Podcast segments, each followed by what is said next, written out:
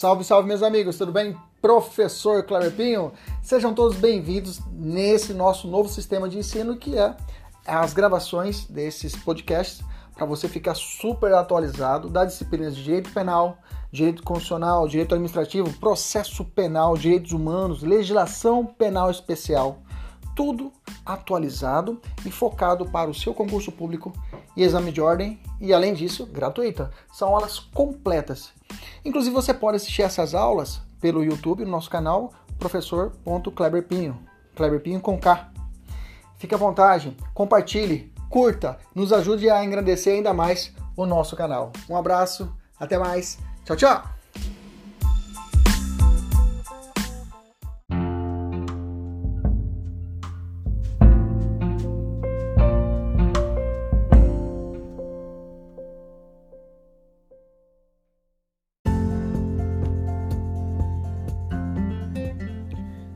Salve, salve, meus amigos, professor Kleber Pinho. Vamos trabalhar hoje legislação penal especial. Vamos falar do, da lei antidrogas, a lei 11.343 de 2006. É a nossa segunda parte. Nós já trabalhamos na primeira parte, a parte é, trabalhamos aporte é, e aposta de uso de, de, entorpecentes, estudamos a, o CISNAD por completo e hoje vamos trabalhar de forma específica a parte de tráfico propriamente dita. Um abraço aí nossos alunos da mentoria. Vamos para cima.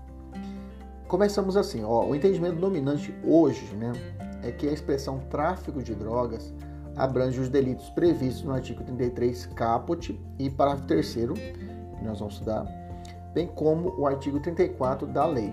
Há também uma outra, outra doutrina que inclui também como tráfico artigo 35 e 37. Bom, dado essa primeira observação, vamos entender o artigo 33. O artigo 33, o crime de tráfico, né, muito conhecido, ele traz no seu caput 18 núcleos, ou seja, 18 verbos do tipo. O cometimento de um desses verbos já teremos a configuração do crime de tráfico, tá? A doutrina chama isso de essa, esse, esse crime quando há diversos verbos, ele chama isso de tipo penal misto alternativo também, que é também chamado de tipo é, ação múltipla ou crime de conteúdo variável, né? Assim, mesmo que o agente pratique duas ou mais condutas contra o mesmo objeto material, ou seja, a mesma droga, irá responder por um único crime. Ou seja, se o cara for pego é, transportando, né, e além disso vendendo, expondo à venda uma única substância entorpecente, teremos um crime apenas e não dois crimes, né? Isso inclusive lá na parte do conflito aparente de normas, né, na parte introdutória do Código Penal, é chamado de, é, de solução desse conflito aparente de normas, de aplicar um crime ou vários crimes, de princípio da alternatividade. Né? Um ou outro verbo é o suficiente para a configuração do crime. Bacana? Vamos ao artigo 33, cabeça, fala assim: importar, exportar, remeter, preparar, produzir, fabricar, adquirir, vender, expor à venda, oferecer, ter em depósito, ter em depósito, transportar, trazer consigo, guardar, prescrever, ministrar, entregar a consumo ou fornecer drogas, ainda que gratuitamente. Grifa aí, ainda que gratuitamente, sem autorização ou em desacordo com a determinação legal ou regulamentar. Lembra que nós falamos na aula passada que a, a, a produção de droga é possível no Brasil, né? A lista, né? Então, se tiver autorização, é possível produção, uma, uma, uma, um remédio, uma medicação pode ser considerado uma substância entorpecente, desde que não esteja na portaria da Anvisa, né? Então é possível, é possível sim a produção de droga no Brasil, desde que não seja ilícita, né? E tenha autorização. Ou de acordo com a determinação legal ou regulamentar. Pena de reclusão de 5 a 15 anos, é, é, é, refletindo um crime, não é um crime de médio potencial ofensivo, tá? Não é um crime de menor potencial ofensivo, tem que tomar cuidado com isso. Então esse crime é um crime que não cabe, é, é, digamos assim, é, a acordo de não persecução penal, não cabe acordo de não, não persecução penal, não cabe aos, às benesses do juizado especial criminal, tá? Pelo fato de que a pena máxima ultrapassa dois anos, então não vai caber também suspensão condicional do processo, porque a pena mínima ultrapassa a um ano, né? É de cinco anos. Bacana? Beleza? Continuando. O Professor, se as drogas forem diversas, por exemplo, ele está carregando um, um, cocaína, é, é, é, maconha, LSD, haverá concurso de crimes? Sim, como eu disse anteriormente, né, for objeto material diferente, poderá existir concurso de crime. Né? Por exemplo, importa cocaína e guarda maconha e vende LSD. Digamos assim, ele pode ter um concurso de crimes aqui, nesse caso. Se ele está guardando, importando a mesma substância entorpecente, aí entendemos que não há o concurso de crimes. Bacana? Mas se for substâncias diferentes, bem jurídicos distintos, digamos assim, bem jurídicos distintos não, né? É, objeto do crime distinto, aí teremos o que? Podemos existir o concurso de crimes nesse caso. Podendo ser concurso material ou formal, dependendo do caso. Necessita de lucro ou vantagem para a consumação do delito, gente? Professor, eu preciso, o cara precisa ganhar dinheiro, precisa ter uma, uma vantagem econômica? A resposta é não, tá? A criminalização de qualquer das 18 condutas independente do lucro. Tanto é que eu falei que a parte final aqui pode ser até de fornecer ainda que gratuitamente. Então, pratica o crime de tráfico, entorpecentes, portanto, aquele que fornece ou oferece drogas mesmo que gratuitamente. Toma cuidado, viu? Então não é necessário o, o lucro, né, a vantagem econômica na, no crime de tráfico. Vamos lá? Continuando. Um policial paisana que procura um traficante para comprar drogas. Após a efetiva entrega da droga, o policial efetua a prisão Tal prisão é válida? Não seria um crime impossível? Existia essa dúvida antes, né? Existia essa dúvida antes. Depois do pacote de crime, não há mais essa dúvida, pelo fato de que foi incluído o, o, o inciso 4 no parágrafo 1 né, do artigo 33. Porque, na verdade, quando o policial se disfarçava e fazia a compra, Aí falava, ah, professor, é crime impossível pelo fato como vai vender droga para alguém que está, que não é policial, que aliás, que não é usuário. Então, o fim eh, não seria um, seria um crime impossível, que a venda não seria possível.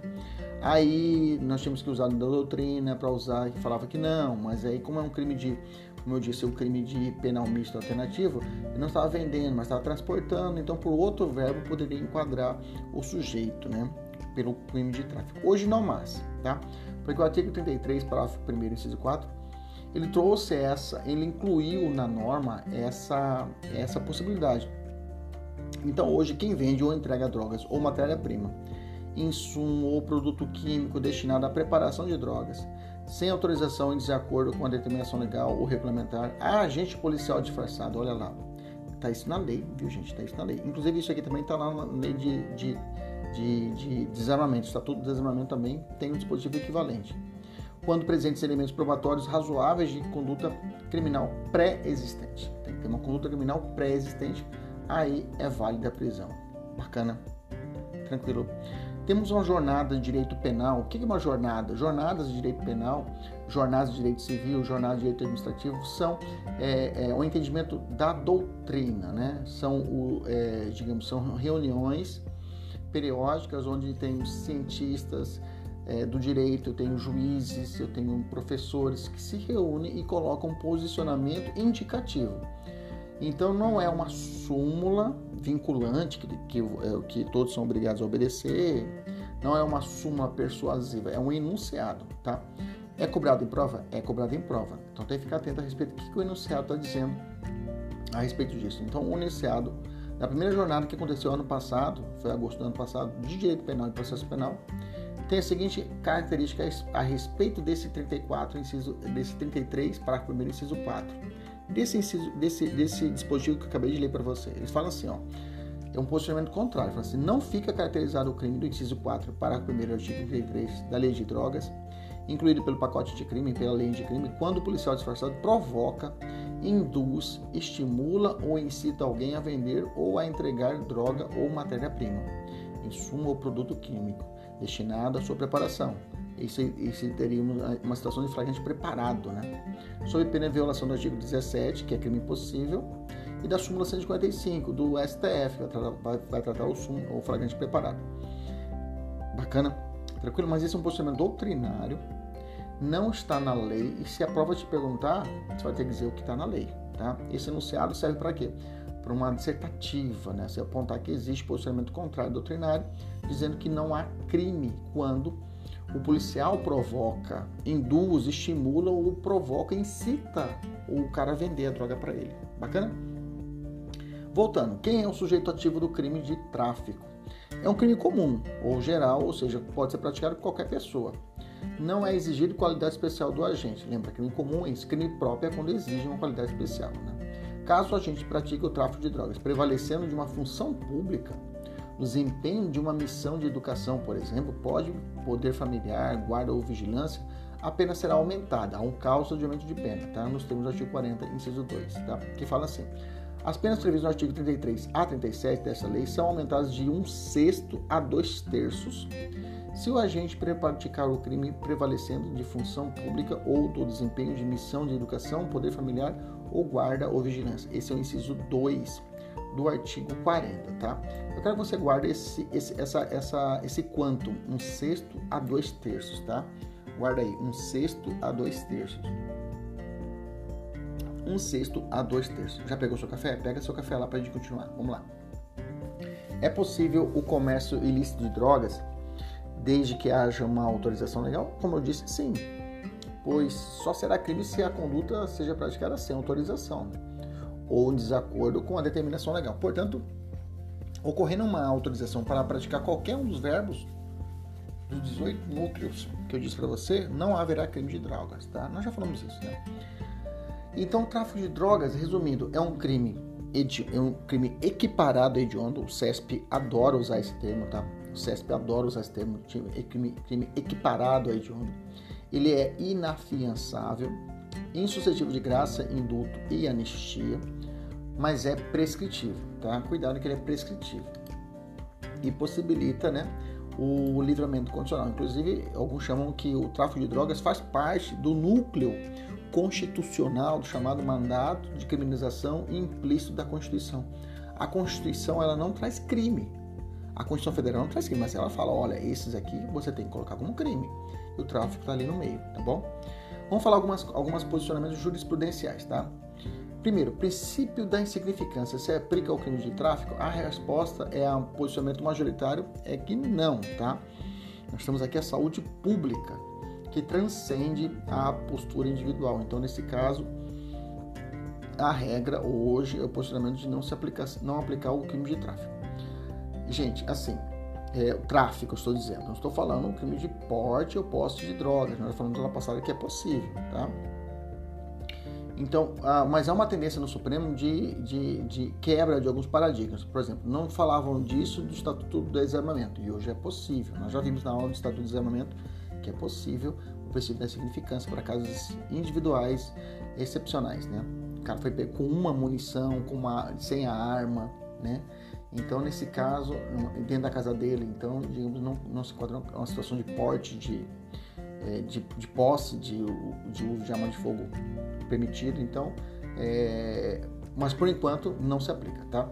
Se o agente exercer irregularmente a medicina e ainda prescreve drogas, né?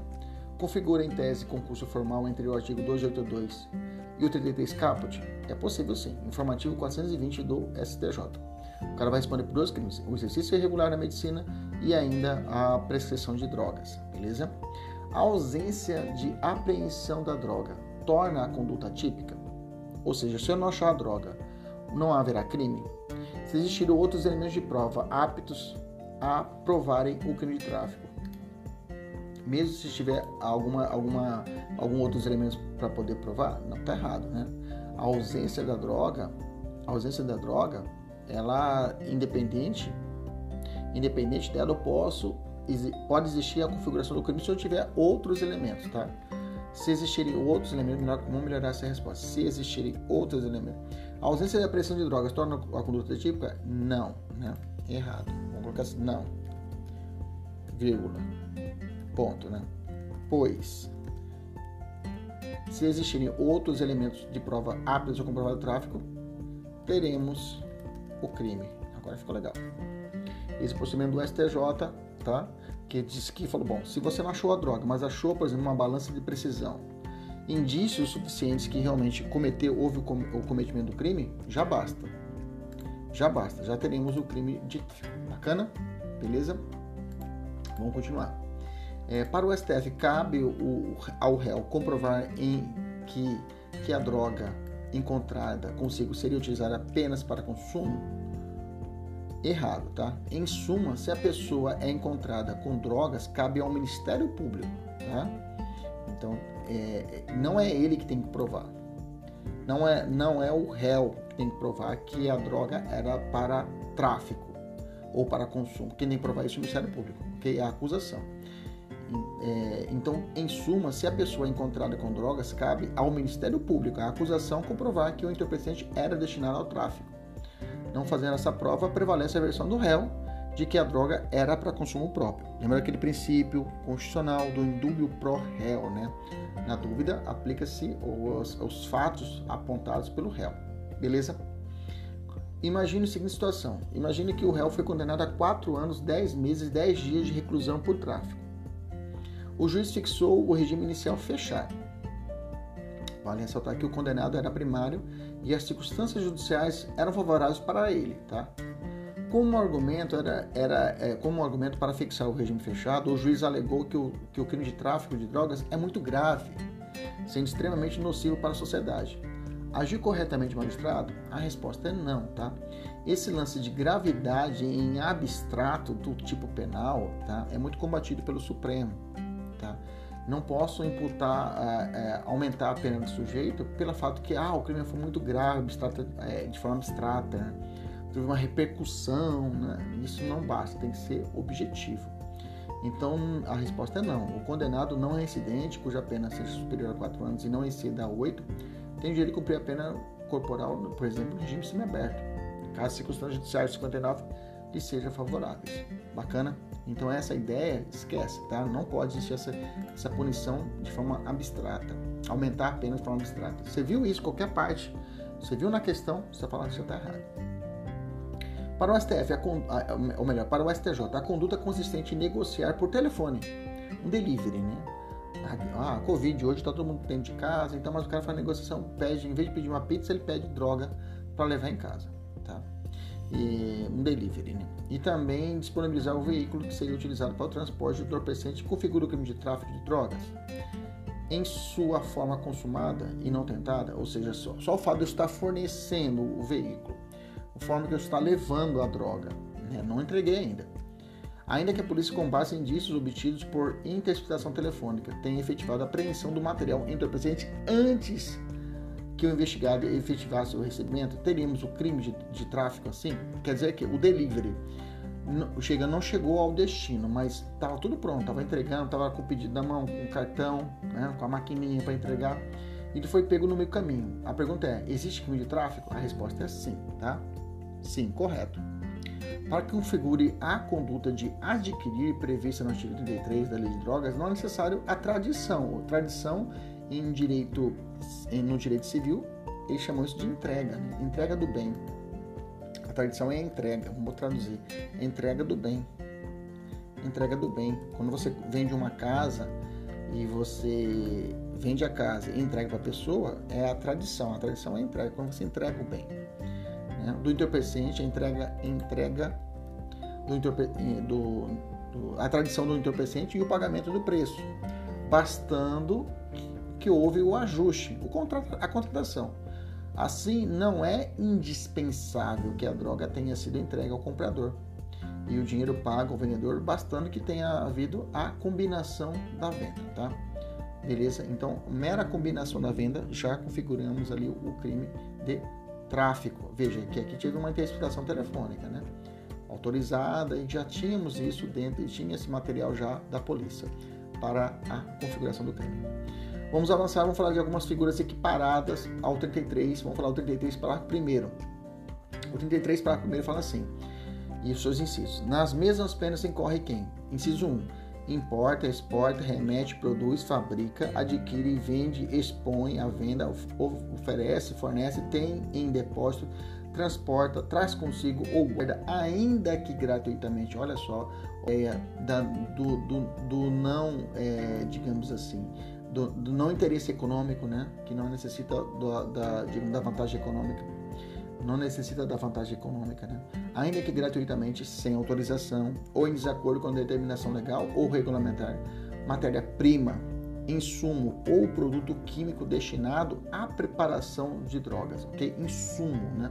Para preparação de droga. Bom, novamente percebe que há, há diversos núcleos, né? Vários verbos, a, a fim de que o maior número de situações fosse enquadrado como tráfico de drogas também. Nesse crime, nessa figura equiparada, o objeto material não é a droga propriamente dita, ok? Não se exija, é, não se exige aqui que contenha o princípio ativo, mas, porém, contudo, entretanto, todavia, é, a matéria-prima, o insumo ou o produto químico para a preparação, para a maturação da droga. Então basta que seja idôneo a produção de, da droga, né? a exemplo da posse de acetona, que é utilizada como matéria-prima para a produção de cocaína. Nós teríamos a configuração deste, dessa figura equiparada. Ok? No inciso 2 desse parágrafo primeiro, fala assim: semeia, cultiva ou faz a colheita sem autorização ou em desacordo com a determinação legal ou regulamentar de plantas que se constituam em matéria-prima para a preparação de drogas. Bom, novamente, o objeto material é uma matéria-prima.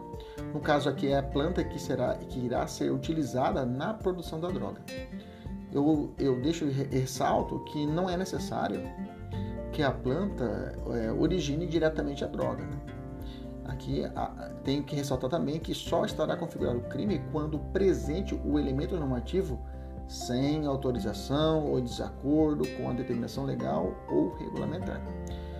Se nós lemos o artigo, o parágrafo 2 da Lei de Drogas, ela fala assim: ficam proibidas em todo o território nacional as drogas, bem como o plantio, a cultura, a colheita e a exploração de vegetais substratos dos quais possam ser extraídas ou produzidas drogas, ressalvada a hipótese de autorização legal ou regulamentar, bem como o que estabelece a Convenção de Viena na, das Nações Unidas sobre é, sobre é, substâncias psicotrópicas de 1971, a respeito de plantas de uso estritamente ritualístico ou religioso, tá? Então existem algumas, é, algumas substâncias que também que sejam entrelaçadas para a ciência, tá? Para o estudo da ciência, como também para é, questões religiosas, né? Alguns falam aquele santo daime, né? O chá do santo, santo daime, né? Que é tão falado que é uma substância que é que não é considerado droga. Né? Bacana? Beleza, observação. É, não importa que a, droga, que a condenação tenha sido por tráfico, tá? A imposição de regime de cumprimento. Ah, isso aqui está lá em cima, isso aqui, né? Nós falamos lá em cima a respeito da, da substância favorável. Não, beleza, vamos, vamos evoluir. Isso aqui eu já falei, é só cumprimento da decisão.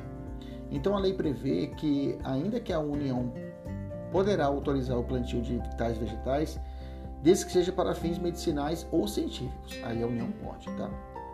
É, fixando o prazo e o local que serão plantadas com a referida fiscalização. Né? O parágrafo único fala: pode a União autorizar o plantio, a cultura, a colheita de vegetais referidos no caput desse artigo, exclusivamente para, para fins medicinais ou científicos, em local e prazo determinado mediante fiscalização respeitada as ressalvas supramencionadas. Eu te dar um caso aqui que é super interessante, que é importante para a prova. Vou te dar uma situação. Imagina o seguinte: João, por meio de um site da internet, ele importou da Holanda para o Brasil 26 frutos aquênios, popularmente, popularmente conhecidos como sementes de maconha, cannabis sativa lineu. Quando as sementes chegaram no Brasil via postal, o pacote foi inspecionado pelo setor da alfândega da Receita Federal no aeroporto de Guarulhos, digamos assim que descobriu seu conteúdo por meio da máquina de raio-x e avisou a Polícia Federal. Diante disso, João foi denunciado pelo Ministério Público Federal pela prática de tráfico transnacional de drogas, ou tráfico internacional de drogas, né? positivado no artigo 33, combinado com o artigo 40, inciso 1 da Lei de Drogas. O Procurador da República, que seria o promotor de justiça no âmbito federal, né, é chamado Procurador da República, argumentou que pela grande quantidade de sementes encomendadas e pela própria palavra do denunciado, restou demonstrado que ele pretendia iniciar uma plantação de cannabis aqui no seu quintal. O F acolheu a tese do Ministério Público Federal. Esse sujeito foi denunciado, foi condenado. O STF disse que não. Entenda. A tetrahidrocannabidiol, o THC, também conhecido como THC, é uma substância psicoativa encontrada na planta cannabis sativa, mais popularmente conhecida como, como maconha. A quantidade de THC da maconha pode variar de acordo com uma série de fatores, como o tipo de solo, a estação do ano, a época em que foi colhida, o tempo de colheita e de consumo, etc. Então, a, THC é prevista expressamente como droga na portaria 344 de 1998 da Anvisa. Mas a pergunta é essa: a semente da maconha tem THC? A resposta é não. Os frutos aquíneos da cannabis sativa lineu não apresentam na sua composição THC. A planta da cannabis sativa lineu está prevista na lista, essa sim, a lista E da portaria. Ocorre que essa portaria prevê apenas a planta, olha que interessante, como droga, e não a semente. Assim, a semente de maconha não pode ser considerada droga. Esse é o raciocínio do STF, viu, gente? O parágrafo 1 do artigo 33 da Lei de Drogas prevê que também é crime a importação de matéria-prima, professor. E aí? O insumo destinado à preparação de drogas. A semente da maconha, professor, poderia ser considerado então como matéria-prima ou insumo destinado à preparação de drogas. Não é isso que o senhor acabou de falar? O STF também falou também não é considerado matéria-prima. Deixa eu explicar novamente. Esse é o raciocínio do STF. A semente da maconha não pode ser considerada nem matéria-prima destinada à preparação de drogas, porque ele não é um ingrediente para a confecção de drogas. Olha que interessante. Não se faz droga misturando a semente da maconha com qualquer coisa. Dito de outro modo, não se prepara a droga com semente. Isso porque a semente de maconha não tem substância psicoativa. Ela não tem nada em sua composição que atue no sistema nervoso central, gerando euforia, mudança de humor, prazer, etc. A semente em si. Então, desse modo, a semente de cannabis não é em si droga, não está na lista da portaria e também não pode ser considerada matéria-prima ou insumo destinado à preparação de drogas ilícitas. Bom, professor, então a conduta pode ser considerada ao menos um contrabando, né? No artigo 334 do Código Penal, porque a substância é permitida entrar no Brasil. Nesse ponto existe uma divergência sobre o tema, tá? O contrabando consiste na importação de mercadoria proibida, que está no 334 inciso A do Código Penal, certo? A importação de sementes desprovida de inscrição no Registro Nacional de Cultivares é proibida pelo artigo 34 da Lei 10.711 de 2003, que fala assim: no artigo 34, somente poderão ser importadas sementes ou mudas de cultivares inscritas no Registro Nacional de Cultivares. Bom, a semente de cannabis ativa não consta na lista do Registro Nacional de Cultivares, não podendo, eh, dessa forma, ser importada salvo para tratamento de saúde, que diz a portaria 66 de 2016 da Anvisa. No entanto, há vários julgados que defendem que não, não se deve condenar o réu, porque não há, nesse caso, lesão ao bem jurídico tutelado pela norma prevista no artigo 334-A, que é o contrabando. Isso porque, dada a pequena quantidade e a natureza das sementes, considerando que não há ofensa aos bens jurídicos protegidos pelo direito de contrabando, que é a proteção à saúde, moralidade administrativa e da ordem pública. Esse é o entendimento prevalecendo, por exemplo, no Tribunal Regional Federal Terceira Região, de 2016, o julgado de 2016 que trata disso. Então, nós temos a seguinte divergência. É, na quinta turma do, do, do STJ, temos assim, e a sexta turma tem divergência quanto a isso. A quinta turma do STJ diz assim: configura crime. A importação clandestina de sementes cannabis sativa, lineu, maconha, configura o tipo penal do artigo 33, parágrafo 1, inciso 1 da Lei de Drogas. Não é possível aplicação da insignificância. A sexta turma fala que não configura crime tratando-se de pequena quantidade de sementes inexistindo expressão previsão normativa que criminaliza entre as condutas do artigo 28 a importação de pequena quantidade da matéria-prima ou insumo destinado à preparação de drogas. E o STF vai dizer que não configura, não configura crime a importação de pequena quantidade de semente de maconha. Resumindo então, a importação de pequena quantidade de maconha, de semente de maconha, ela não é não configura nem o tráfico no artigo 33 e também não configura matéria-prima para a produção de drogas, ok? E poderá, poderá determinada na situação configurar o que apenas contrabando, apenas contrabando, mas não tráfico internacional.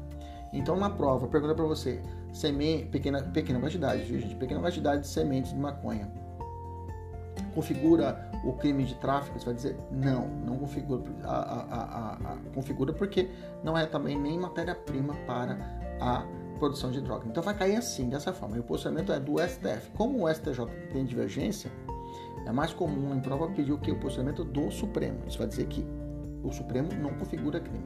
Fique muito atento, muito atento a esse posicionamento do, do STF. Bacana? Vamos evoluir, vamos falar do, ainda no artigo 33, parágrafo 1 vamos falar no inciso 3. Fala assim: é, utilizar, utiliza local ou bem de qualquer natureza de que tem propriedade, posse, administração, guarda ou vigilância, ou consente que outrem dele se utilize, ainda que gratuitamente, sem autorização ou em desacordo com a determinação legal ou regulamentar para o tráfico ilícito de drogas. Bom, aqui refere-se a utilização para o tráfico de drogas. Caso seja utilizado para o consumo pessoal de drogas, não incidirá o tráfico equiparado. Né? Trata-se aqui de crime doloso. A gente deve conhecer a natureza da substância, saber a natureza da substância e utiliza do seu local para poder, poder plantar droga, para poder eh, armazenar droga, para poder é, é, é, deslocar essa droga. Então, nesse caso, ah, se eu utilizo local ou bem de qualquer natureza, tem, que tem propriedade, posse, administração, guarda vigilância e ou consente que o outro dele utilize ainda gratuitamente para o tráfico, terei a configuração do crime do artigo 33. Bacana? Beleza. Vamos falar para o inciso 4. Fala assim: vende ou entrega drogas ou matéria-prima, insumo ou produto químico destinado à preparação de drogas sem autorização ou em desacordo com a determinação legal ou regulamentar a agente policial disfarçado, quando presentes elementos probatórios razoáveis de conduta criminal pré-existente. Isso aqui nós já comentamos lá em cima. Bacana? Dosimetria da pena. Dosimetria se faz referência à conta do juiz. O juiz vai fazer a conta dele para determinar a sentença do sujeito. Então ele vai, passa por três fases. Né? A primeira fase ele vai analisar as chamadas circunstâncias judiciais do artigo 59. Depois ele passa para as circunstâncias atenuantes e agravantes. E por fim o juiz olha as causas de aumento e diminuição da pena. Bacana? O artigo 42, 42 da lei de drogas, nós já mencionamos dele a aula passada. Né? Vamos voltar um pouquinho e falar do 22, parágrafo 2 que ali é, qual a diferença dos critérios para a determinação se é na sentença se o cara é, é, ele, é, ele está com porte ou posse de drogas ou ele é traficante, ok? O artigo 32 fala assim: o juiz na fixação das penas considerará com preponderância, grifa aí, com preponderância, que vai preponderar sobre os outros, sobre o, pre, o previsto no artigo 59 do, do Código Penal. O artigo 59 é as circunstâncias judiciais, é a primeira fase. A natureza, a quantidade da substância, ou do produto, a personalidade e a conduta social do agente. Ou seja, nas circunstâncias lá do artigo 59, que são várias circunstâncias, o que vai ressaltar na hora da sentença do juiz? A natureza, a quantidade, o, a personalidade e a conduta social. Ok? Esses quatro, essas quatro balizas serão mais é, observadas com mais atenção do juiz. Como o juiz fixa a pena de multa, por exemplo, né? Após a observação do artigo 42 da Lei de Drogas, o juiz irá fixar os dias multas, que pode ser de 500 até 1.500 dias multa, né? Posteriormente, ele vai calcular, irá calcular o valor de cada dia multa, o qual, o qual não pode ser menor do que um 30, um 30 do salário mínimo, um, um 30 avos do salário mínimo, e nem ultrapassar o valor de 5 vezes dele. Aqui utiliza um sistema bifásico. Multa utiliza o sistema bifásico. A pena que eu te disse é três fases, é trifásico, tá? A multa é bifásico. Caso o valor da multa se torne insuficiente, o juiz poderá aumentar em até 10 vezes o seu valor. Ocorrendo concurso de crime, essas multas serão impostas cumulativamente. Lembra que eu disse os critérios diferencial, os do, o artigo 22 e o artigo, o artigo 28, né? E o 33? Olha lá. No, no porte de drogas, o artigo 22, parágrafo 2 fala assim na hora da sentença. Para determinar se a droga destinava-se a consumo pessoal, o juiz atenderá à natureza, à quantidade, à substância apreendida, o local e as condições em que desenvolveu a ação, as circunstâncias sociais e pessoais, bem como a conduta e aos antecedentes do agente, né? Esse é o artigo 22 lá que vai enquadrar o crime de usuário, de, de porte ou posse de drogas. E o tráfico vai falar a respeito, como já disse, no artigo 42, o juiz na fixação da pena considerará a preponderância, com preponderância do artigo 59, a natureza, a quantidade, a personalidade e a conduta do agente. Beleza? Aí você encontra alguns, algumas é, diferenças, né? Que na, no, no 28 ele vai falar a respeito do local, e no, no, no artigo 42 não fala lo, local, né? Não se prende ao local. No 22 que vai tratar do 28, circunstâncias sociais. Lá eu, no, no 42 eu tenho a conduta social também, aí equivale, né? Beleza? A natureza e a quantidade estão nos dois, tanto no 28 como no 42, tá? Beleza, eu falo 28 porque é o crime que eu vou usar do dosimetria do artigo 22, parágrafo 2 é, Causa de diminuição da pena, tráfico privilegiado, ou traficância menor, ou traficância eventual, ou tráfico acidental, tráfico privilegiado. Vamos falar a respeito disso. O artigo 33, parágrafo 4 fala assim: nos delitos definidos no caput e no parágrafo 1 desse artigo, as penas poderão ser reduzidas de um sexto a dois terços. Por favor, eu quero que você grifa e decore a causa de diminuição da pena. De um sexto a dois terços, tá? Essa parte verdade, conversão em penas de civil direito já foi julgada inconstitucional pelo Supremo, tá? Isso está arriscado desde que o agente seja, olha as condições, primário, ok? Bons antecedentes, então tem que ser primário, não pode ser incidente, e tem que ser bons antecedentes.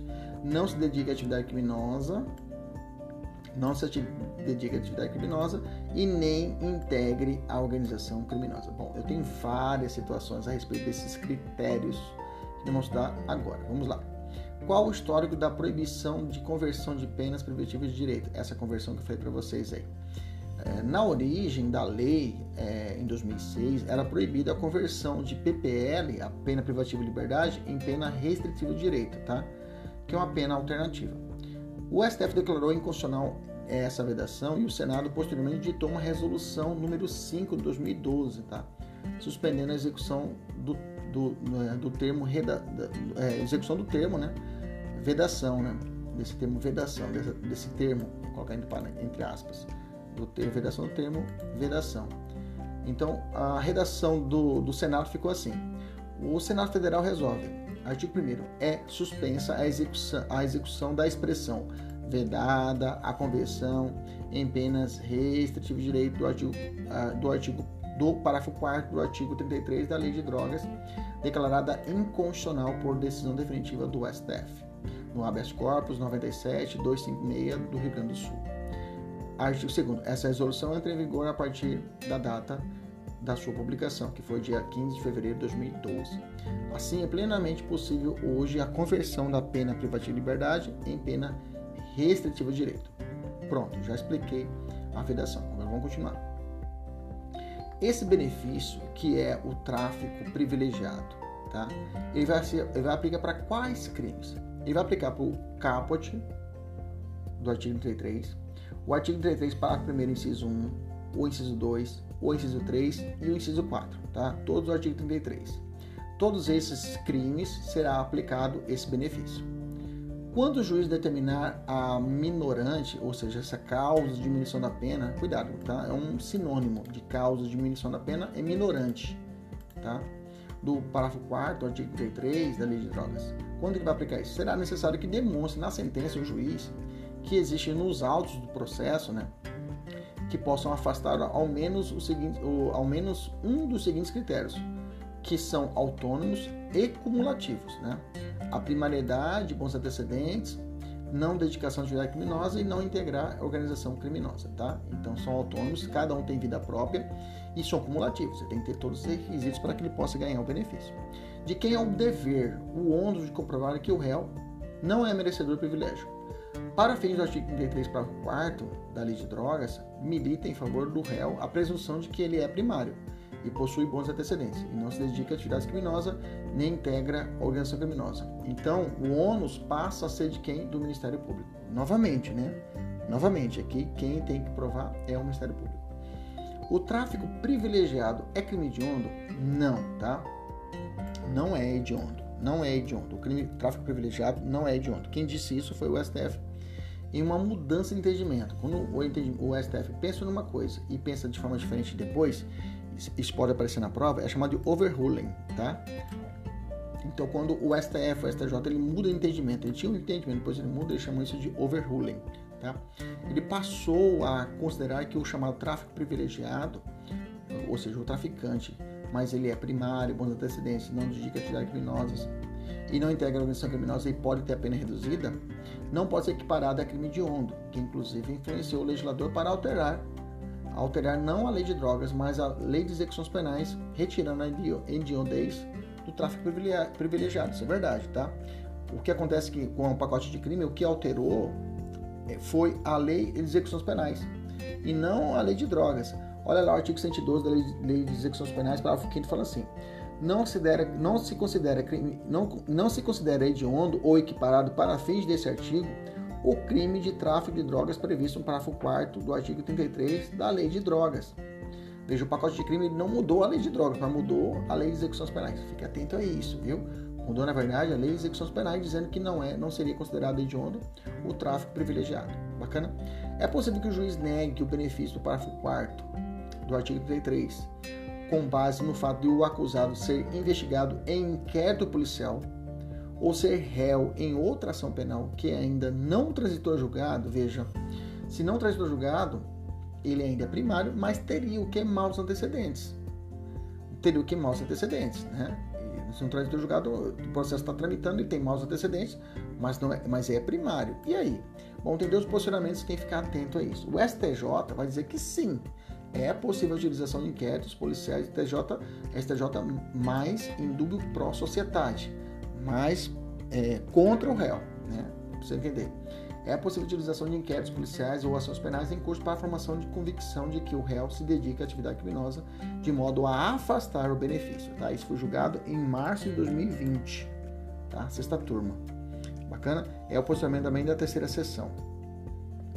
Já o STF tem um posicionamento também recente, mais recente do que o do STJ, de 4 é de, de abril de 2020, que fala o seguinte, julgado pela primeira turma do STF não se pode negar a aplicação da causa de diminuição pelo fato, pelo tráfico privilegiado, previsto no artigo 33, parágrafo 4 com fundamento no fato de o réu responder a inquéritos policiais ou processos criminais em andamento, mesmo que estejam em fase recursal, sob pena de violação do princípio da presunção e de não culpabilidade. Aplica-se o mesmo raciocínio firmado no recurso especial, no recurso extraordinário 591054 de Santa Catarina a existência de inquéritos policiais ou de ações penais sem, sem trânsito julgado não podem ser considerados, não pode ser considerado como maus antecedentes para fim de dosimetria da pena. Bacana? Então você tem que ficar muito sagaz, tem que ficar muito atento se é o STJ, se a prova está dizendo quem é o posicionamento do STF ou do STJ. STJ fala que é em duplo sociedade, pode, pode negar, e o STF fala não, não pode negar mesmo tendo processos ou inquérito em aberto. Isso significa que o se o réu tiver inquéritos policiais ou ações penais contra si, ele estará obrigatoriamente impedido de receber o benefício? Como eu disse, não, né? Não existe uma obrigatoriedade, tem que negar o fato do réu por inquérito policial aberto. O que o STJ afirmou é que o magistrado poderá utilizar esse argumento para deixar de aplicar a causa de diminuição de pena. Tá? No entanto, não impede que, diante das peculiaridades do caso, o juiz faça incidir o privilégio, tá? mesmo que exista inquérito aberto. Tá? Isso foi na prova do ministro, relator Felix Fischer. Na verdade, ele deu, tentou dar uma apaziguada. Né? Nós pretendemos tornar a regra que a existência de inquérito ou ação penal obste o, benefício em todas as situações. É, ele quis dar uma apaziguada. Falou assim: ó, aqui é só para o juiz se justificar. Falou: ó, ó, não vou dar, não vou aplicar o privilégio pelo fato que ele já existe inquérito policial em aberto. Mas isso não é regra. Tá? Na verdade, é posicionamento negativo do STJ. Para que seja negado o benefício do 33 parágrafo 4 da Lei de Drogas ao réu, é necessário que o inquérito policial ou ação penal que ele responda seja também relacionado ao crime de tráfico? Foi perguntado isso. A resposta é não, tá? O STJ, a resposta é não. É possível negar o benefício mesmo que o inquérito ou ação penal seja de outro crime. Por exemplo, o réu é preso por tráfico, sendo que já possui contra si uma ação penal de roubo. Isso porque o artigo 33, parágrafo 4 da Lei de Drogas não exige que o réu não se dedica a atividades criminosas, tá? A expressão ampla que abrange não apenas o tráfico. Fique atento a isso, tá? Lembra que esse posicionamento do STJ. Situação. João foi preso enquanto transportava 100 quilos de maconha, tendo sido denunciado pela prática de tráfico de drogas. Bacana? Beleza? A defesa alegou que o réu é primário, possui bons antecedentes e que agiu na condição de mula, que é muito comum, inclusive, no público feminino, né? De forma que merece ser beneficiado com a minorante, a causa diminuição da pena, que é o privilégio. É possível aplicar, nesse caso, ao privilégio para as mulas, digamos assim? A resposta é sim, tá? Atualmente o STF, como também o STJ, entende que é possível a aplicação da minorante se o fato do agente transportar droga por si só, não, o fato de ele transportar por si só a droga não é suficiente para afirmar que ele integra a organização criminosa. Ou seja, se ele é primário, bons antecedentes, não pratica, não, tem, não dedica crime, e só o fato de ele ser mula não quer dizer que ele faz parte da organização criminosa. Isso quis dizer o STF e o STJ, possibilitando a aplicação do privilégio. A simples condição de mula não induz automaticamente a conclusão que ele faz parte de uma organização criminosa. Né? Ele é, às vezes, um mero soldado, então não faz parte dessa organização criminosa. Sendo imprescindível, ou seja, essencial, para tanto, prova inequívoca de seu envolvimento estável e permanente no grupo criminoso. Aí tudo bem, aí tudo bem. Mas, porém, contudo, entretanto, todavia, o entendimento de que a atuação do agente na condição de mula, embora não seja suficiente para denotar que integre de forma estável e permanente a organização criminosa, configura, porém, uma circunstância concreta e idônea para se valorar negativamente lá na terceira fase tá? da dosimetria, modulando a aplicação da causa especial de diminuição de pena pelo tráfico privilegiado, ou seja, beleza, tudo bem, eu vou aplicar o privilégio, só que o privilégio para você não vai ser tão como uma pessoa que não te fosse pego como mula. Eu vou aplicar, vou diminuir a pena, mas só a diminuição não vai ser tamanha como seria para uma outra situação. Essa que é a sacada da Rosa Weber no julgamento do, do HBS Corpus 120-985 do STF em 2016. Tá? Logo, devidamente comprovado que a conduta do paciente se reveste de maior grau de reprovabilidade, pois tinha conhecimento de estar a serviço de um crime organizado pelo tráfico internacional e o, o percentual de redução pela incidência da minorante deve ser estabelecido no mínimo legal, ou seja, ele não vai ganhar tamanha redução como seria para uma pessoa que não estivesse praticando o serviço de mula. Bacana? Situação: Ambrósio é médico e eventualmente dedica-se a atividades criminosas de tráfico de drogas. Mesmo que a defesa alegue que o agente que é, alegue a, a, que o agente, né, que o agente desempenha a função de médico, alegue que o agente desempenha a função de médico e esporadicamente recorre ao tráfico, será possível reconhecer a causa de diminuição da pena conforme o entendimento dos tribunais superiores? A resposta é não. Ainda que o réu comprove o exercício da atividade profissional lícita, se de forma concomitante ele se dedica a atividades criminosas, não terá direito a minorante do parágrafo 4 tá? O tráfico de drogas praticado por intermédio de adolescentes que, em troca de mer da mercância, recebia comissão evidencia demonstrar, eh, demonstra que o acordo de atividades criminosas, circunstâncias aptas a afastar a incidência da causa de diminuição da pena. Bacana, cuidado com esse caso em especial e é um caso interessante, tá? O réu primário e possui bons antecedentes. O juiz pode, mesmo assim, negar o benefício do artigo 33, argumentando que a quantidade de drogas encontrada com ele é muito elevada. Bom, o tema é polêmico, tá? Tem dois posicionamentos das turmas do STF. A primeira turma do STF nega o privilégio, né? É de negar o privilégio, tá? Se tiver muita quantidade de droga, não dá para aplicar o privilégio. Já a segunda turma do STF, do STF também, ele concede o privilégio. Então aqui o tema acima não, né, não, vai, ser cobrado uma prova objetiva. Mas caso seja perguntado, penso que o segunda corrente é a majoritária, ou seja, em benefício do réu de conceder o privilégio, porque o posicionamento maior que nós falamos lá atrás é de conceder mesmo se o cara tiver crimes anteriores, passagens anteriores, é, inquérito policial, e pode ou mais, pode ou menos quanto a isso. Bacana, beleza? E o posicionamento da segunda turma é mais recente, 2017. Então, para a segunda turma, concede esse privilégio mesmo se ele for pego com uma grande quantidade de drogas.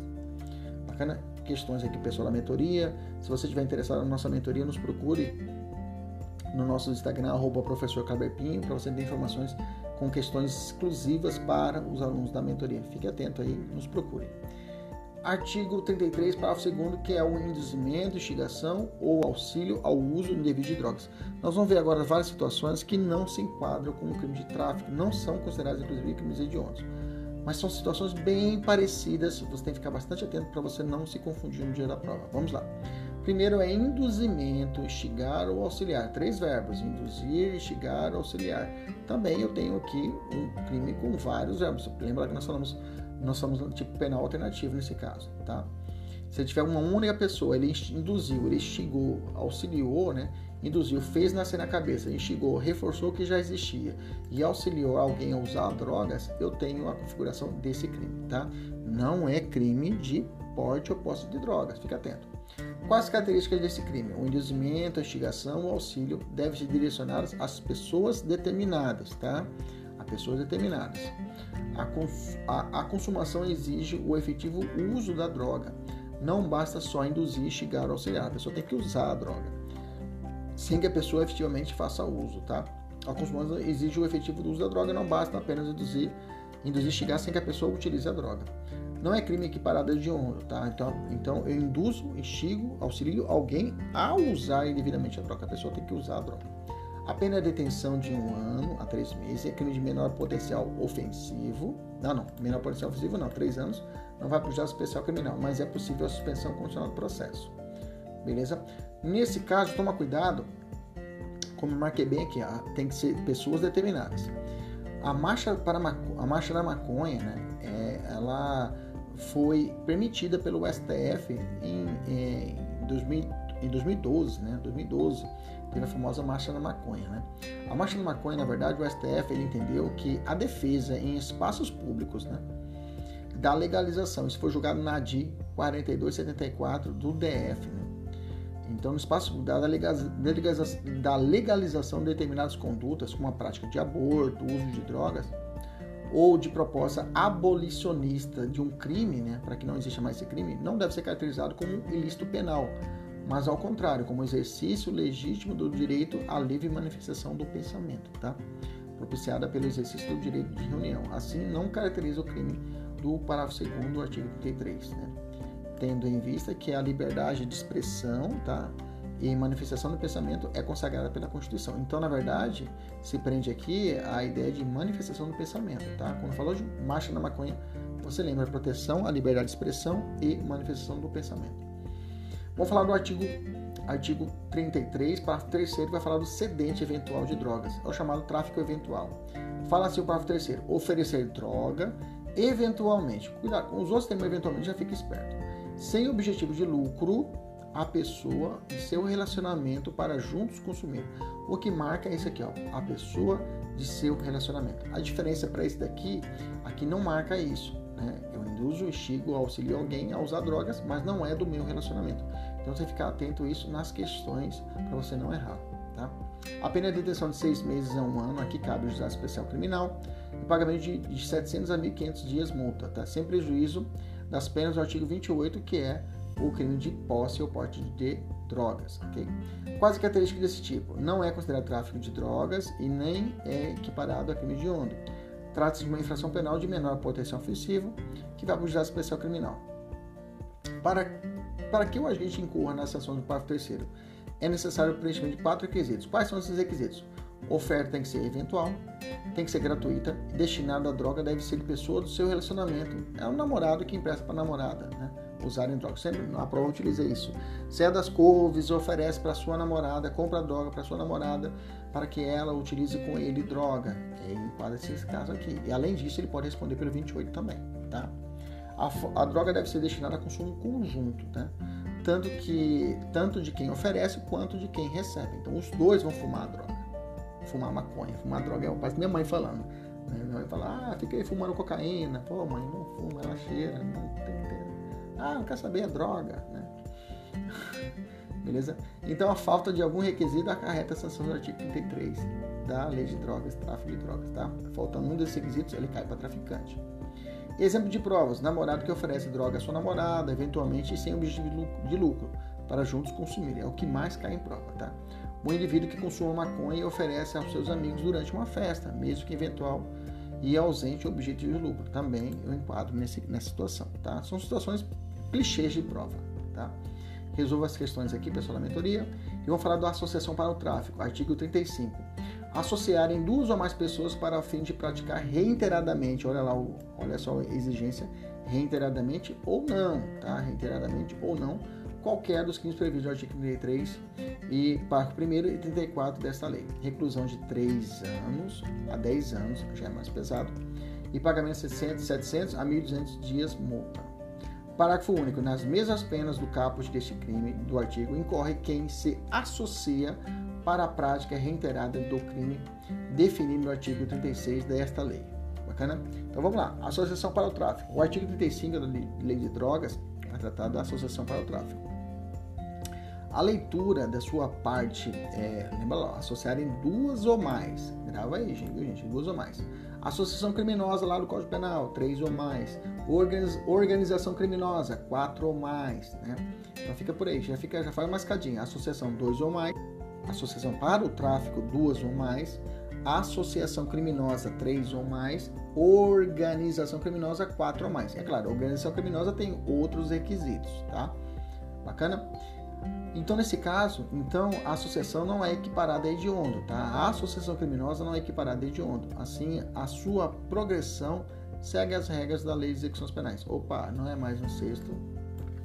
Deixa eu tirar aqui. Atualizei agora. Este crime admite tentativa? Não, tá? Eis que ele, ele, chama, ele chama isso de crime de obstáculo, tá? Ou seja, é um crime que o legislador utiliza o ato preparatório, tá? Ato preparatório que é raro de acontecer, né? No intercrimes, na fase preparatória, eu tenho a consumação de um crime. É raro. E de outro, de outro crime tipifica de forma autônoma. Né? Cria-se um tipo penal preventivo, né? antecipando a tutela penal. Lembra lá, espiritualização do direito penal. Né? Já falamos isso em outras aulas. Associação, organização criminosa. Eu fiz aqui o paralelo que eu falei para vocês. Olha lá. Associação para o tráfico, associação dois ou mais associação criminosa do 288, três ou mais, né, com fim específico de cometer crimes, está lá no Código Penal. Organização criminosa, é, quatro ou mais, estruturalmente ordenada, caracterizando divisão de tarefas, ainda que informalmente, com o objetivo de obter direto ou indiretamente vantagem de qualquer natureza mediante a prática de infrações penais cujas penas máximas sejam superiores a quatro anos ou que sejam de caráter transnacional. Isso está na Lei 12.850 de 2013, artigo 1 parágrafo 1 da Lei de Organização Criminosa, 4 ou mais. Segundo o STJ e o STF, para a configuração do tipo de associação, associação para o tráfico, é necessário que haja estabilidade e permanência na associação? Exatamente, tá? Exatamente. Tanto o STF como o STJ concordam que para a configuração desse crime é necessário que haja estabilidade estabilidade e permanência na associação. Então, eventualmente, não há o crime de associação para o tráfico. Um encontro eventual de dois ou mais para cometer um tráfico, não há crime. Então, tem que ter uma estabilidade e permanência na associação criminosa. Então, será atípica a conduta se não houver o ânimo associativo permanente, ou seja, duradoura, mas apenas de forma esporádica, eventualmente, por exemplo. É falha, então, então o artigo 35 que dispensa a reiteração? Sim. Segundo o maçom, o artigo 36 é falho ao dispensar a reiteração, que fala aqui na parte do crime, né? Reiteradamente ou não. Nesse ou não aqui, o Kleber Maçom entende, a doutrina fala que é falho ele dispensar essa reiteração, porque para a configuração para o STF é necessário que seja reiteradamente, ok? Assim, segundo o Kleber Masson, o artigo 35 é falho ao dispensar a reiteração, tendo em vista que toda associação reclama, como o próprio nome diz, um ânimo de permanência. Então não existe eventualidade na associação, a reiteração é um requisito. Quando está presente, não há que se falar em concurso de pessoas, não há que se falar em associação criminosa. Pergunta: eu posso aplicar aquele benefício lá no parágrafo 4 do artigo 33 na associação? A resposta é não, tá? Eu não posso aplicar a minorante da, do, da forma privilegiada para o crime de associação. É perfeitamente possível o concurso de crimes entre associação e tráfico de drogas? Sim, tá? Este não irá absorver o delito do, do, do artigo 35. Tá? Não, não existirá essa absorção.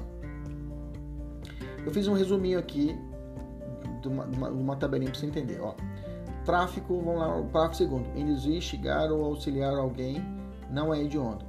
Parágrafo terceiro. Oferecer droga eventualmente sem objetivo lucro à pessoa de seu relacionamento para juntos consumirem. Não é hediondo. Por exemplo, um indivíduo que consuma maconha e ofereça aos seus amigos durante uma festa. Tráfico privilegiado não é hediondo, né? Plena, é plenamente possível a conversão em desse tipo de direito. A associação criminosa também não é, associação para o tráfico também não é hediondo e não aplica a forma privilegiada ao crime de associação, tá? Bacana? Fiz aqui umas questões para você resolver, tá? E vamos para o artigo 34, vamos embora.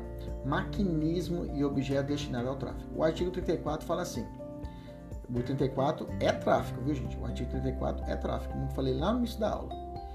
Fala assim o artigo 34: fabricar, adquirir, utilizar, transportar, oferecer, distribuir, entregar, possuir, guardar ou fornecer, ainda que gratuitamente, ainda que gratuitamente, ainda que gratuitamente.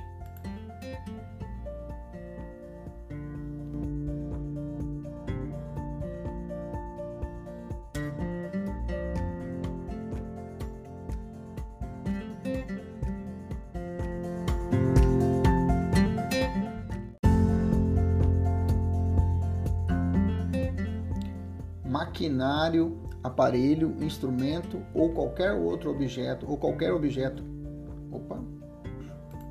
ou qualquer objeto, qualquer objeto, aparece no fica até assustado, ah meu Deus, não vai conseguir salvar, vamos lá, e qualquer objeto é, destinado à fabricação, preparação, produção ou transformação de drogas sem autorização ou desacordo de determinação legal, com determinação legal ou regulamentar, reclusão de 3 a 10 anos, pena pesada.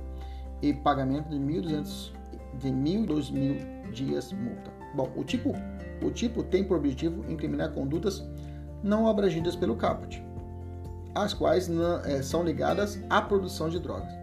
O objeto do crime é o, relacion, é o bem relacionamento. Deixa eu só mais uma aqui, jogar aqui.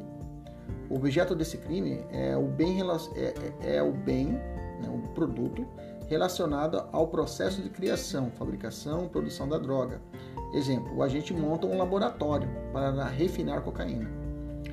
Aqui não há crime quando se apreende um bem ou um instrumento ligado ao uso da droga, sem que esta, sem, sem que esta exista. Né? Por exemplo, a apreensão de um cachimbo para o consumo de crack não dá para enquadrar no 34, beleza? Na sentença condenatória, nos termos do artigo 63 da Lei de Drogas, é, o juiz deve decretar a perda de todos os bens que foram utilizados para a, a, a produção, a fabricação da droga. Bacana? Vamos a algumas questões de, de jurisprudência. Situação: Carlos foi preso em sua residência com certa quantidade de cocaína destinada à venda. Além da droga, o agente mantinha no mesmo local uma balança de precisão e um alicate de unha utilizado na preparação das trouxinhas de cocaína. O Ministério Público deseja a condenação do réu pelos delitos do artigo 33 e 34 da Lei de Drogas, em concurso de crimes. O STJ admitiu essa tese? Posso enquadrar o sujeito no crime de tráfico e no artigo 34? O STJ disse não, tá? Contudo, decidiu que o acusado deveria responder apenas pelo crime de tráfico do artigo 33, ficando o delito do artigo 34 absorvido pelo princípio da consunção. Ok? Então, nesse caso, ele responderia apenas por um crime único, apenas pelo artigo 33 e não 33 e 34. Outra situação: Pablo foi preso em sua residência com certa quantidade de cocaína destinada à venda. Além da droga, o agente mantinha no mesmo local e em grande escala objetos, maquinário e utensílios que constituíam um verdadeiro laboratório, utilizado para a produção, preparo, fabricação e transformação de drogas ilícitas em grandes quantidades. O Ministério Público pediu condenação pelo 33T4. O STJ concordou? Aí nesse caso sim. Aqui nesse caso sim. No caso anterior encontrou um alicate. Um alicate, né? e um, é, mantinha um local, uma balança de precisão um alicate. Aqui não. Aqui o cara produzia droga mesmo.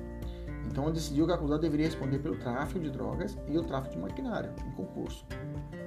Diferença? A quantidade. Cara realmente que produzia para valer e o outro não. Financiamento para o tráfico, artigo 36. Vai falar assim o artigo 36. Financiar ou custear a prática de qualquer dos crimes previstos no artigo 33, caput, parágrafo 1 e 34 desta lei. Reclusão de 8 a 20 anos, né? A pessoa que financia, injeta dinheiro. É um crime de pena alta, né? Por isso, a doutrina minoritária entende que se trata de um crime de tráfico de drogas, juntamente com o caput e o 34, tá? Caput do, do caput e o parágrafo 1 do 33 e o 34. Então, a gente que pratica o artigo 36 da lei de drogas não é um traficante de droga. Não é traficante de drogas. Ele irá apenas financiar o custeio das condutas previstas como tráfico. É o caso, por exemplo, de um empresário que empresta 500 mil para o traficante adquirir as drogas. Por isso que é um crime, esse crime é uma exceção à teoria monista. Na teoria monista, é, a, a, em letras miúdas, pau que bate em Chico, bate em Francisco. Todo mundo responde pela mesma conduta. Né? Quem concorre de qualquer forma para a prática do crime irá responder por ele. Nesse caso, o traficante responde pelo 33 e aquele que patrocinou vai responder pelo 36. Bacana? Tranquilo? Autofinanciamento do tráfico. Artigo 40, inciso 7. O agente financiar ou custear a prática do crime. Aqui será aplicado quando o próprio agente que pratica a conduta de tráfico financia a atividade criminosa, ou seja, ele utiliza seus recursos para comprar a droga. Por isso terá uma pena aumentada. Não haverá concurso material entre os delitos de tráfico e financiamento para o tráfico, ok? Não há concurso. O concurso material entre os delitos de tráfico e o financiamento para o tráfico, tá? Nesse sentido, é o informativo 534 do STJ, ok? Que fala assim, com essa explicação lá do zero direito, né? Se o agente financia ou custeia o tráfico, mas não pratica nenhum verbo do artigo 33, responderá apenas pelo artigo 36 da Lei de Droga. Se o agente, a, além de financiar ou custear o tráfico, também pratica algum verbo do 33, responderá pelo artigo 33, artigo 40, inciso 7 da Lei de Drogas. Então, resumindo, se o agente financia ou custeia o tráfico, mas não pratica nenhum verbo do artigo 33, responde apenas pelo 36, se o cara só patrocinou. Agora, se o agente, além de financiar ou custear o tráfico, também pratica um dos verbos do 33, responde pelo 36, combinado com o artigo 40, inciso 7 da lei de drogas. Tá entendendo? Então, se o cara, se o agente, além de financiar, ele custear, além de financiar ou custear o tráfico, também pratica um dos verbos do artigo 33, responde pelo 33 mais o 40, inciso 7, tá? Se o agente apenas financia, mas não pratica nenhum verbo, responde apenas pelo 36. Beleza? Então, esse 36, se o cara comete o 36, financia, e além disso ele financia e pratica um dos verbos 33, ele não vai aplicar com o 36 combinado com o 33, ele vai recair com o 36 combinado com o artigo 40, inciso 7. Ok? Se o cara financia e realiza também o tráfico, ele, ele responde pelo 36 mais o artigo 40, inciso 7. Se ele só patrocina, só o 36. Informante colaborador do tráfico. O artigo 37 fala assim: colaborar com, como informante como grupo organizado ou associação destinado à prática de qualquer dos crimes do artigo 33, caput, e para o primeiro do artigo 34 desta lei reclusão de 2 a 6 anos e pagamento de 300 a 700 dias multa. Bom, para a caracterização do, do 37, não basta a colaboração para o tráfico. Aqui exige que o agente colabore para o grupo organizado ou associação voltados ao tráfico. O informante colaborador não integra o grupo, organização ou associação. Ele apenas auxilia no desempenho das suas atividades. Caso fosse um integrante, ele pratica o artigo 35, Associação para o Tráfico. Te dar um exemplo: fogueteiro do tráfico, né? A pessoa que avisa que a droga chegou. Então nós temos o seguinte raciocínio: caso o informante colaborador seja funcionário público, se não tiver solicitado nem recebido qualquer vantagem devida, responde pelo 37, com a majorante do artigo 40, inciso 2. Agora, se ele tiver solicitado ou recebido vantagem devida, responde pelo 37 em concurso formal, concurso material com a corrupção passiva do 317. Tá? Nesse caso, não haverá incidência da majorante do artigo 40, inciso 2 da Lei de Drogas, considerando que a condição de servidor público já foi utilizada para a acreditação do artigo 317. Bacana? Repetindo, se não tiver solicitado nem recebido qualquer vantagem devida e ele colabora com o tráfico, ele responde para o artigo 37 com a majorante do 40, inciso 2. Nós falamos do 40, inciso 2, né? Do 40, inciso 2, que ele é servidor público. Agora, se ele solicita a vantagem, ele responde por 87, combinado com o 317. Bacana? Caso o agente integre a associação, irá responder pelo 35 da Lei de Drogas. Não há concurso de crimes entre o artigo 35 e 37? Bom, tem o seguinte posicionamento do STJ. É possível que alguém condenado pelo artigo 35 e ao mesmo tempo pelo 37 da Lei de Drogas em concurso material, sob o argumento de que o réu era associado ao grupo criminoso, que além disso atuava como olheiro né, do tráfico? A resposta é não. Segundo decidiu o STJ, nesse caso ele deverá responder apenas pelo 35, sem concurso material com 37, tá? Considerando que o informante possa ser punido duplamente pela associação e pela colaboração com a própria associação que faz parte. Então contraria o princípio da subsidiariedade e revela o indevido chamado bis idem, para responder duas vezes pelo mesmo crime. Por isso, de forma extremamente severa, aquele que exerce função que não pode ser entendida como mais relevante na divisão das tarefas do mundo do tráfico. Beleza? Tranquilo? Teremos ainda mais uma parte final dessa lei de drogas para fecharmos a tríade dessa sequência e fechamos com todos os pontos a lei de drogas. Até a próxima, fique com Deus, tchau, tchau.